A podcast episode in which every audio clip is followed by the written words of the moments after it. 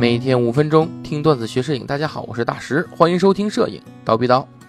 最近呢，我们蜂鸟微课堂换新群了哈，大家应该知道，呃，之前的群啊，就是那个常驻群已经不再维护了啊，所以呢，大家应该都加入我们新的这个升级群里边，在新的升级群里边呢，会有很多活动啊，有很多福利。甚至包括老衲老师啊，与我都会在里面进行一些答疑。特别老衲老师会定期更新一些短的视频，讲解一些摄影的小知识。我们呢也会在固定的期间内会有实问实答在群里面公布。所以在群，在我们的新的升级群里，大家能够有更多的摄影交流啊。那么如何加我们的新群呢？就在我们的蜂鸟微课堂的微信号上搜索“课代表”啊，三个汉字。课代表三个汉字，这样的话会蹦出我们课代表的，呃，微信号，大家加上之后，让课代表拉你进入新的升级群就可以了。好，那么今天呢，我在这里小热身一下啊，我不是说了吗？群里面会有答疑，或者固定会有十个比较好的问题，固定十问十答，是吧？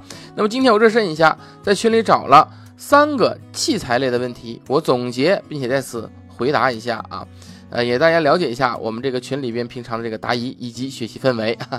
好，那么第一个问题啊，就是问说，老师好，我问一下啊，这个佳能三五定焦与四零定焦，它差了五毫米啊，他说的应该是焦段啊。那么拍摄的时候视角差的多吗？关于这个问题啊，呃，三五的视角呢，它是六十三度的，呃，我们往上说一下，五零的视角呢是四十六度，四十视角我并没有精确的去计算过，但是大约应该在五十多度，所以你要这么看。六十三度与五十多度来说的话，整体上度数差距并不多，所以在视角上我们看是能看出差别的，那肯定是能啊。但是这差别大吗？其实不大，一步的事儿啊。就是如果你是用四零啊，你站在这里换成三五，你就往后退一步，你跟这三五的视角差不多啊。当然了，透视关系因为只差了五五毫米焦段。所以它们的透视关系也很接近，所以我说这两个镜头或者这两个焦段，在题材的使用上其实差距并不明显。不过呢，还是要考虑这个焦段的题材应用问题。我总是说，选择什么焦段镜头真的是看你拍什么题材。例如三五焦段啊，拍的题材多数是什么？人文、私房。哎，特别是些私房照，我们对三五呢需要有个大光圈了，对不对？那么四零这个镜头呢，我们很少能找到特别大光圈的，通常找的就是二点八光圈的，对吧？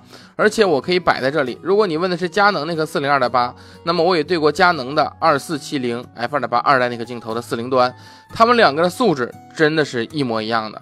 所以如果你有二四七零 f 二点八了哈，这四零二点八还真就没必要买了，是吧？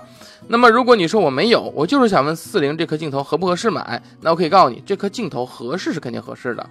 一，价格低廉；二，本身是天塞的结构设计，光学设计，它的锐度是非常高的，因为天塞结构锐度就高嘛，是吧？那么这颗四零头呢，同时再加上它是 STM 的马达，它是比较静音的，所以这颗镜头值肯定是值这个钱。那你说题材呢？因为它的光圈不那么特别大，所以对人。就是对人像一类呢，并不适合；对私房呢，还差点劲儿。它更适合什么呢？更适合人文类的拍摄，同时也更适合拍视频。刚才我说了，它是 STM STM 的这个叫步进式马达，是专门为拍视频而静音设计的。再加上早年间的电影焦段多是四零焦段，所以呢，这颗四零头。更多的应该是应用在人文的拍摄以及视频的拍摄中啊。如果你还要在私房或者人像方面有拍摄的话，那可能还要再买一个三五了啊。这就是关于三五与四零的选择。第二个问题就是问五零 f 一点四和五零 f 一点八，它们实际上差的多不多啊？这个呢，这个问题啊，其实佳能和尼康最具代表性啊。佳能的新出的啊 STM 的那个一点八，我们俗称铁痰盂嘛。那颗镜头素质非常优秀，对焦也迅速啊。那么相对比老的那颗一点四的镜头呢，抗眩光能力比较差，特别如果你要直对阳光的话，还有些雾化眩光啊。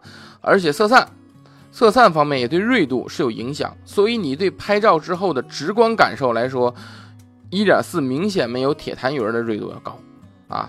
呃，所以呢，咱们也退一万步讲，即使这颗啊一点四的老镜头，咱就把色散这些都刨掉。就单比锐度，啊，新出的佳能这个铁探云也没有比它差啊，两个差不多一个等级，稍差一丢丢啊。所以在这样之下，综合素质来看，这明显是铁探云要更有优势啊。所以佳能的用户啊，要么呢你就买五零一点二之类的啊，那个氛围是很好的，对吧？要么你就直接五零 F 一点八就得了，不用太在意那零点四的光圈啊。五零 F 一点八更好一些，在佳能方面。尼康呢也逃不开这个诅咒啊，自家的五零 F 一点四，无论是色散还是锐度，都要差于自家的五零 F 一点八。我说的是 G 头啊，都是 G 头，一点四 G 和一点八 G。那么为什么呢？因为尼康自家有两个五零一点八，有一颗 G，有一颗 D。之前呢，我跟大家是仔细分析过这两颗镜头的啊，在这里呢不赘述，就是一句话，在最大光圈下的素质，一点八 G 要好一些。你收两档光圈的素质，一点八 D 要好一些。但是我们来看啊，谁用这种大光圈镜头？它不是开成最大光圈去用，对吧？你要缩的话，何必买最大光圈呢？对吧？是吧？所以呢，一般人都用大光圈镜头的情况下，尼康的五零一点八 G 是目前尼康五零比较合适的选择啊。所以呢，无论你是尼康用户还是佳能用户啊，不要考虑你们的一点四了，一点八就很好了啊。这第二个问题。第三个问题啊，也是最后一个问题。有人问说：“大师老师啊，我想问这个残幅挂机啊，它是二四好还是三五好还是五零好啊？这个呢，你其实要考虑一个等效焦距的问题。二四等效焦距呢，你可以把它约等于三五啊；三五等效焦距呢，你约等于五零；五零等效焦距约等于八零。所以你相当于是买了一颗三五头、五零头还有八零头。你问我这三颗头哪个适合挂机？首先。这颗五零等效成八零，这肯定是跑掉啊！为什么呢？因为我们知道这八零啊，相当于一颗人像头了，对吧？之前听我镜头课的都知道，等效焦距之后，它透视关系都是一样的，只是虚化上有等效光圈。所以，如果你拿一颗大光圈的五零放在杰幅上，你就相当于放了一颗人文头。